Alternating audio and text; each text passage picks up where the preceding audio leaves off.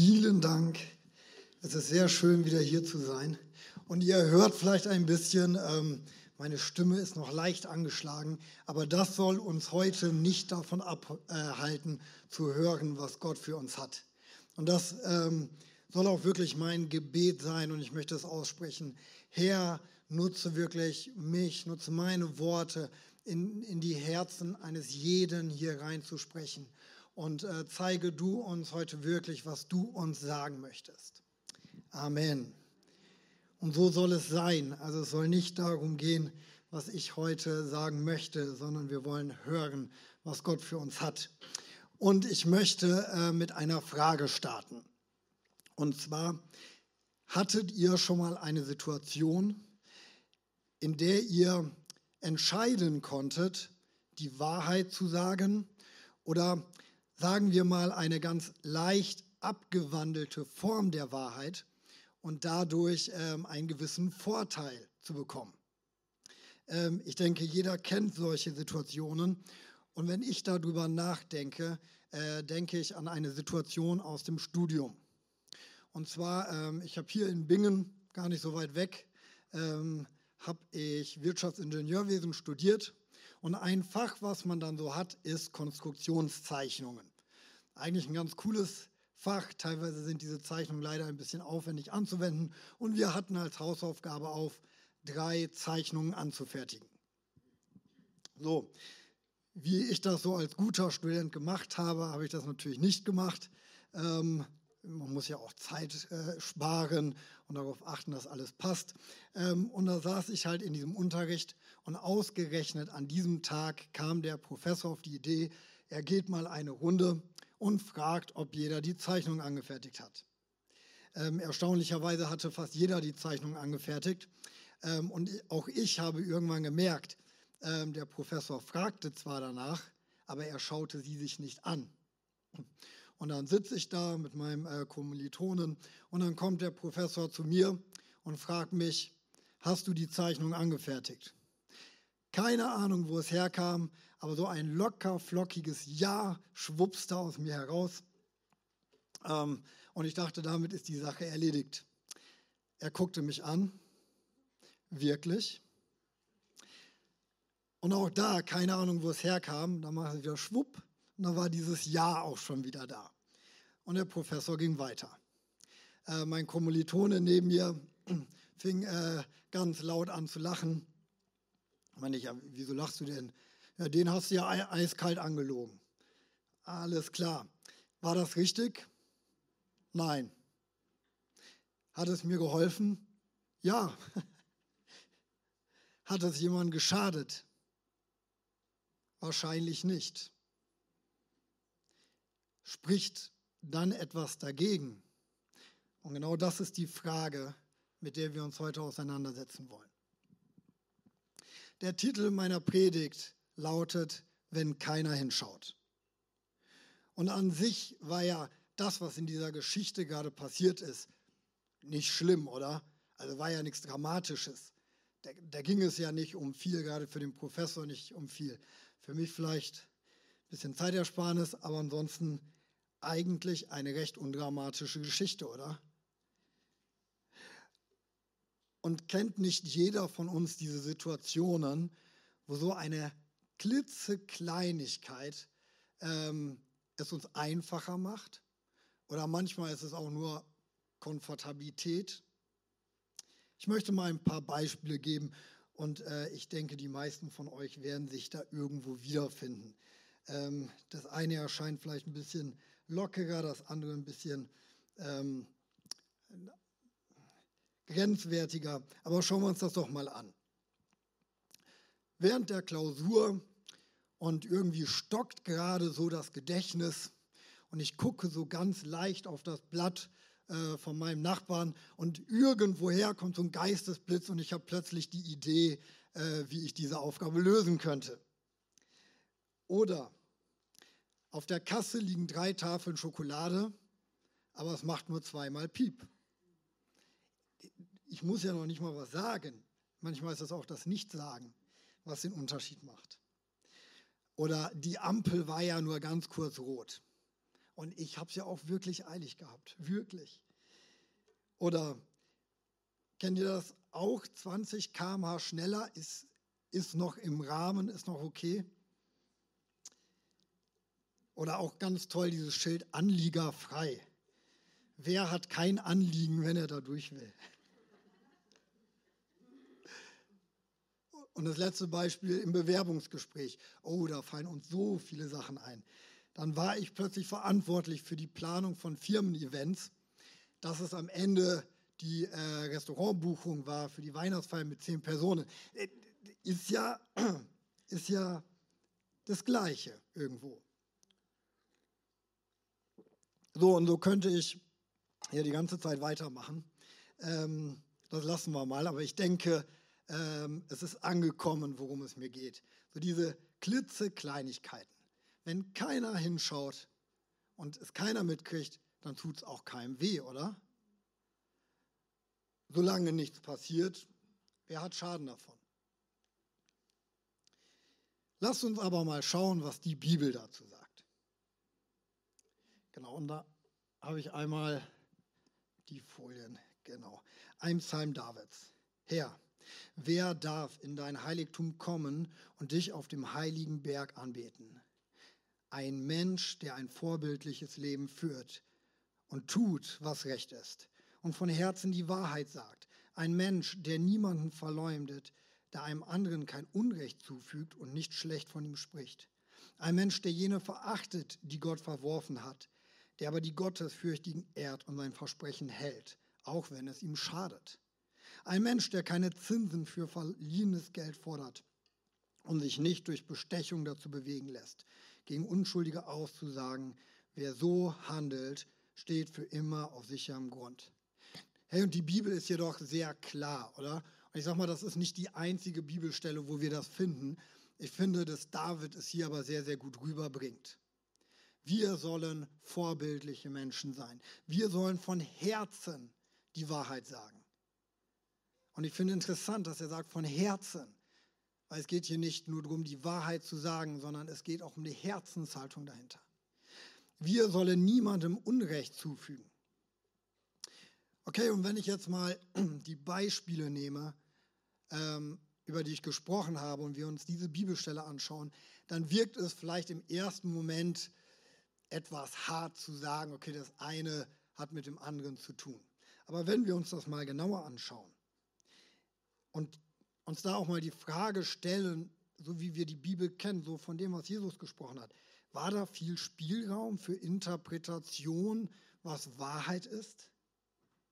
Und wenn ich dem Professor sage, ich habe die Hausaufgaben gemacht, aber ich habe sie nicht gemacht, ist das dann von Herzen die Wahrheit? Oder wenn ich sage, äh, nee, das sage ich nicht, sondern das tue ich, ich fahre 50 km/h statt 30 km/h. Ist das ein vorbildliches Verhalten? Oder wenn ich die Kassiererin nicht darauf aufmerksam mache, dass sie mir zu viel Rückgeld gegeben hat oder zu wenig abrechnet, habe ich ihr da nicht Unrecht getan?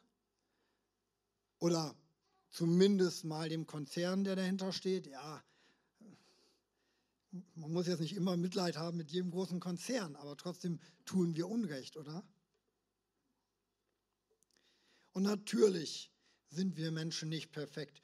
Und Jesus ist es auch nie darum gegangen, dass wir als Menschen perfekt leben. Und so äh, schauen wir uns mal 1. Johannes 1, Vers 9 an.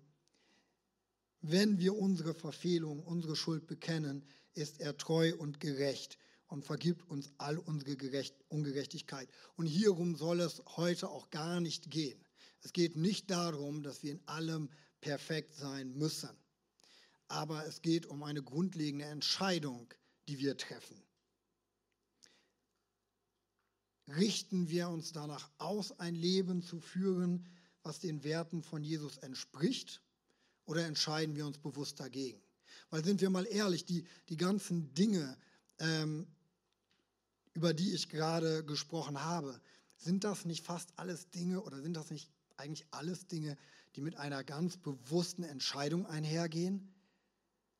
Das ist ja in der Regel nicht so, ups, jetzt habe ich mal zu sehr aufs Gas getreten und bin ein bisschen zu schnell, sondern es ist ja eine bewusste Entscheidung, die wir treffen, einen bewussten Spielraum, den wir den, den ganzen Dingen geben, oder?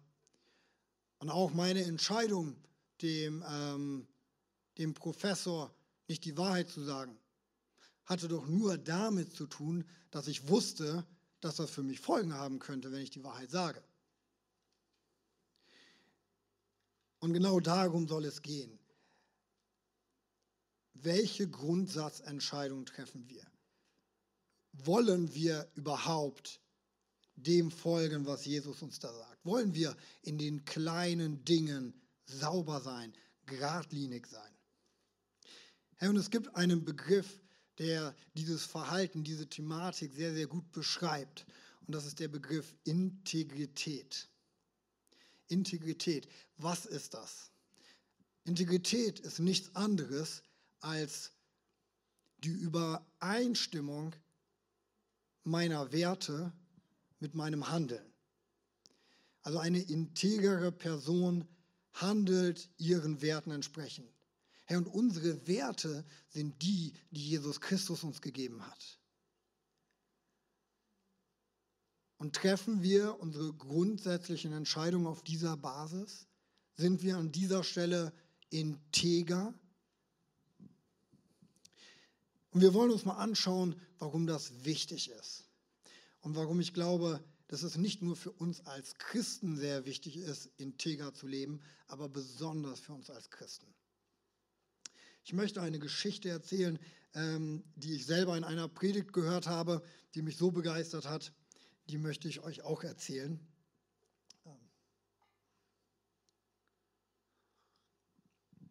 Und zwar war einmal ein Bauherr. Und dieser Bauherr hat für ein großes Unternehmen gearbeitet und Häuser gebaut.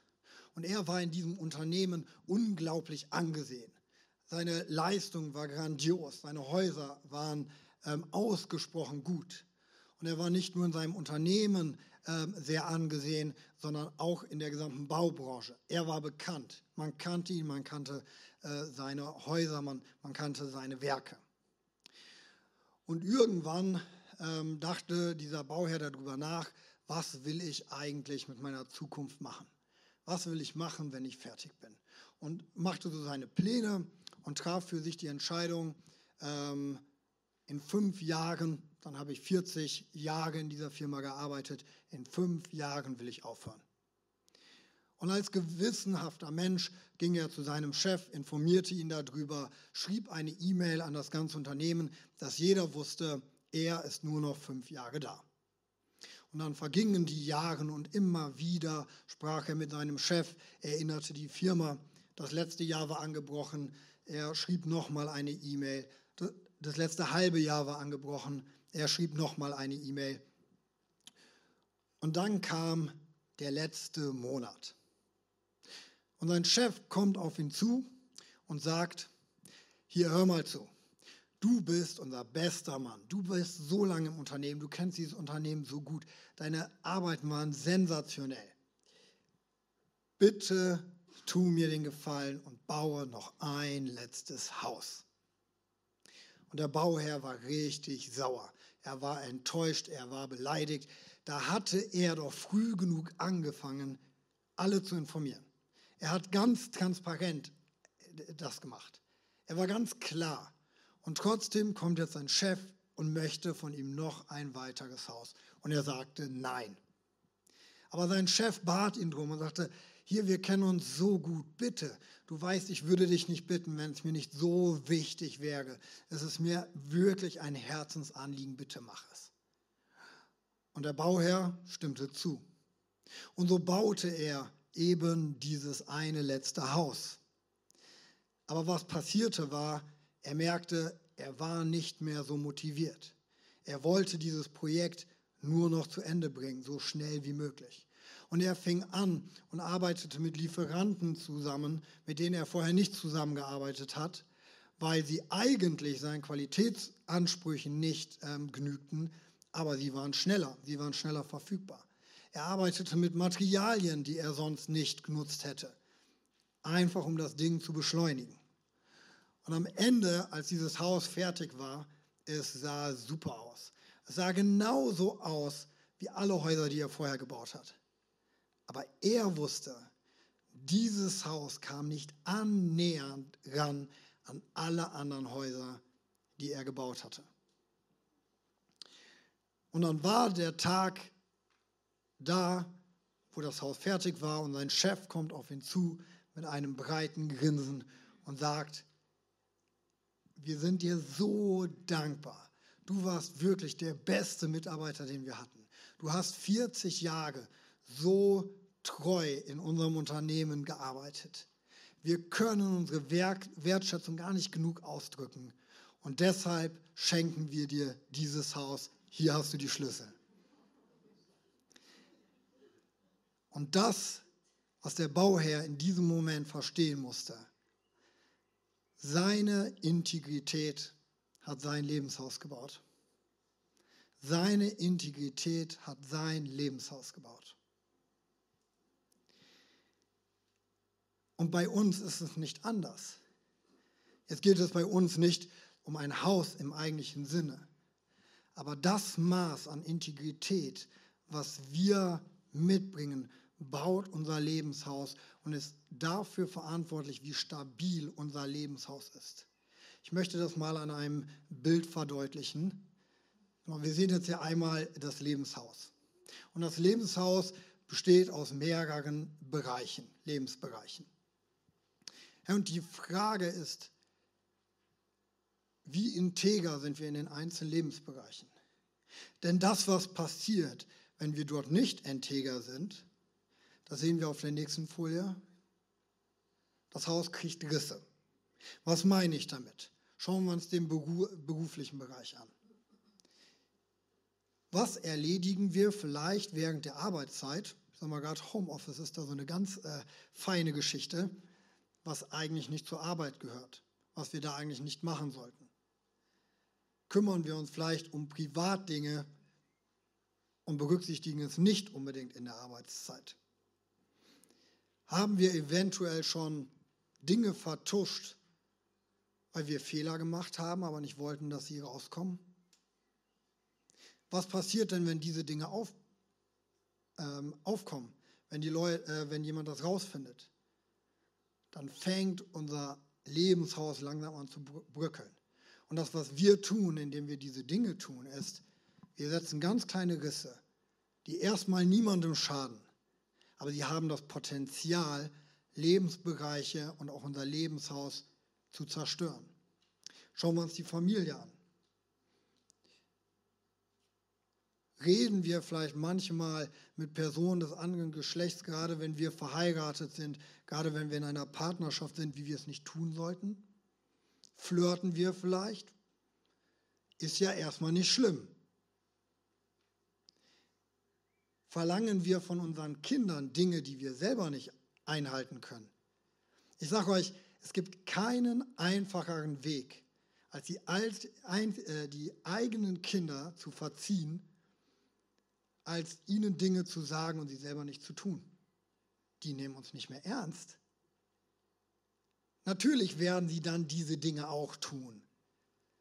Ich sage mal ein ganz simples Beispiel. Wenn ich meiner Tochter sage, Süßigkeiten sind nicht gut für dich, aber sie sieht mich die ganze Zeit, wie ich mir, äh, wir haben so einen äh, Süßigkeiten-Schrank, wie ich die ganze Zeit an diesem Schrank hänge, das wird bei ihr nicht ankommen. Wie sieht es in der Gesellschaft aus? Verstellen wir uns manchmal, um ein bisschen besser rüberzukommen?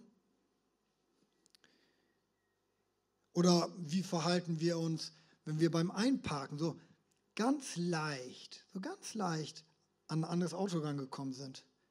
Sind wir ehrlich? Also sag mal, das ist ein sehr praktisches Beispiel, weil wenn wir erwischt werden, dann hat das richtig Folgen. Fahrerflucht ist eine richtig harte Straftat und das ist völlig egal, wie groß die Macke da am anderen Auto war. Es fühlt sich aber im ersten Moment gar nicht so schlimm an, oder? Und dann kommt so ein ganz kleiner Riss in unser Lebenshaus rein, der aber zum richtigen Schaden werden kann. Wie ist das bei Freundschaften? Hübschen wir da manche Geschichten auf, um bei unseren Freunden ein bisschen besser anzukommen? Versprechen wir Dinge, die wir nicht halten? Es gibt da diesen berühmten Satz, ich erzähle es auch keinem weiter. Tun wir das? Oder im spirituellen Leben? Mache ich vielleicht anderen manchmal ein bisschen was vor, wie vorbildlich ich doch lebe? Aber eigentlich ist meine Beziehung zu Jesus gar nicht so, wie sie eigentlich sein sollte. Oder mein privates Ich, oh, das private Ich, das ist so ein ganz fieses, fieses Kerlchen. Wie denke ich über andere? Begegne ich ihnen so, wie ich auch über sie denke? Bin ich da integer? Bin ich da aufrichtig? Was für Bilder, Videos schaue ich mir an, wenn niemand hinguckt, wenn niemand hinschaut? Was für Gedanken habe ich, wenn ich eine attraktive Frau, einen attraktiven Mann sehe und niemand kriegt das mit? Oh, dieses private Ich, das ist, ein, das ist so eine Sache. Ich sage immer, eigentlich gibt es noch eine siebte Säule, das Auto-Ich. Aber eigentlich ist das Auto-Ich nur das, wo viele Dinge hochkommen, die ich im privaten Ich habe. Also im Auto, das kennt wahrscheinlich jeder, oder? Da sind wir so empfindlich und von unserer Großzügigkeit und Nächstenliebe, oh, die ist ganz schnell, schnell aber weg. Und all diese Dinge haben das Potenzial, einen Schaden anzurichten. Und das hat noch nicht mal, also das ist sogar unabhängig von unserem Glauben. Das betrifft jeden Menschen. Aber für uns als Christen sollte es noch einen höheren Stellenwert haben. Und wisst ihr warum? Weil all diese Dinge sind Dinge, solange wie niemand mitbekommt, werden sie mir erstmal nicht schaden. Aber Jesus bekommt sie mit. Jesus weiß genau, was in unserem Herzen passiert. Und das ist das, was ihn interessiert. Jesus interessiert unser Herz. Jesus interessieren unsere Gedanken. Was wir tun, ist auch wichtig, aber viel mehr ist ihm wichtig, was passiert denn im Herzen. Und auch mit diesen kleinen ähm, Wahrheitsverdrehungen machen wir es mit unserem Herzen. Das ist gar nicht so entscheidend, was draußen passiert. Es passiert was in unserem Herzen. Und das ist das, was Jesus so wichtig ist. Und deshalb ist gerade für uns als Christen ein integres und aufrichtiges Leben so wichtig, weil wir unser Herz damit bewahren. Und interessant finde ich, was dazu in Sprüche 10, Vers 9 steht. Wer geradlinig lebt, lebt ohne Angst. Wer krumme Wege geht, wird irgendwann ertappt. Ey, und so ist es, oder?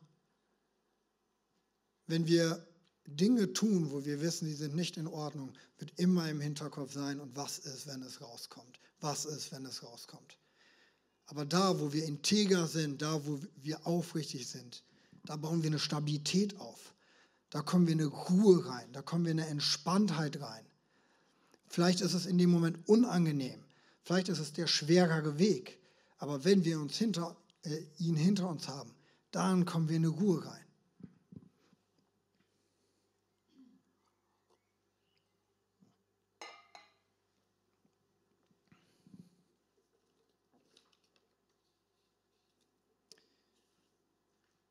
Und vielleicht fragen wir uns jetzt, oder vielleicht fragst du dich jetzt, okay, und wie kann ich das umsetzen? Weil es ist ja nun mal so, dass wir Menschen nicht perfekt sind.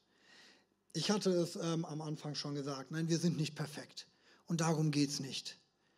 Aber wenn wir die richtige Herzenshaltung haben, wenn wir Schritte gehen, dann wird sich etwas verändern. Und was ganz wichtig ist, dass wir Gott gegenüber aufrichtig sind. Hey, dass wir ihm die Dinge geben dass wir dafür beten, gerade die Dinge, wo wir merken, das fällt uns so schwer, dass wir es immer wieder vor Gott bringen. Gott erwartet keine Perfektion. Und wenn wir stolpern, dann hilft er uns wieder hoch. Aber er möchte, dass wir ihm gegenüber aufrichtig sind. Er möchte, dass wir uns da dahingehend ausstrecken. Und sind wir doch mal ehrlich. bei vielen dieser Beispiele liegt es halt auch wirklich in unserer Hand. Viele dieser Dinge, da können wir den ersten Schritt tun. Ja, es ist unangenehm. Es ähm, kostet uns etwas.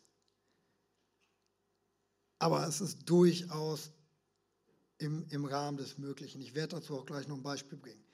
Aber lasst uns äh, vorher noch Psalm 139, 23 bis 24 anschauen. Durchforsche mich, Gott, und sieh mir ins Herz. Prüfe meine Wünsche und Gedanken. Und wenn ich in Gefahr bin, mich von dir zu entfernen und dir untreu zu werden, dann bring mich zurück auf den Weg zu dir. Und auch dieser Psalm kommt von David. Und ich finde, er ist so stark. Herr, durchleuchte du mich. Zeig mir da, wo ich Dinge tue, die nicht richtig sind. Da, wo ich Dinge tue, wo ich nicht aufrichtig bin, wo ich nicht integer bin. Es ist diese Bitte an Gott, uns zu helfen. Und genau das wünscht er sich, dass wir an dieser Stelle aufrichtig sind. Und ich habe euch doch am Anfang die Geschichte aus meinem Studium erzählt. Und diese Geschichte ging weiter. Also da war dieser Professor, er kam vorbei.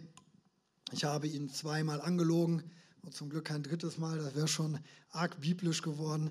Ähm, und interessant war ja wirklich, also zwei Dinge waren interessant. Zum einen, der Professor fragte mich, ob ich ähm, die Zeichnung angefertigt habe. Ich sagte nein und er fragt mich wirklich. Warum fragt er mich das? Die anderen hat er das nicht gefragt. Für mich war es in dem Moment, als würde Gott da so ein bisschen seinen Finger drauflegen, so wirklich. Ja? Und in dem Moment, als ich zweimal Ja gesagt habe und mein Kommilitone angefangen hat zu lachen, ist mir etwas bewusst geworden. Warum hat mein Kommilitone gelacht? Fast der ganze Studiengang hatte gelogen. Fast keiner hatte die Zeichnung. Warum lacht er bei mir? Weil er mich kannte. Und weil er wusste, dass ich jemand bin, dem Ehrlichkeit unglaublich wichtig ist weil er wusste, dass ich Christ bin und dass ich viele Dinge nicht so tue wie viele andere. Aber dass ich in dem Moment eiskalt zweimal den Lehrer so angelogen habe, das hat gar nicht zu mir gepasst. Und wisst ihr, das, was da passiert ist, das Schlimme war gar nicht die Lüge an sich. Nein, Lügen ist nie gut, auf gar keinen Fall. Aber die Folge der Lüge war gar nicht das, also der Lüge an sich war gar nicht das Problem. Das Problem war, dass in dem Moment meine Integrität einen Bruch bekommen hat.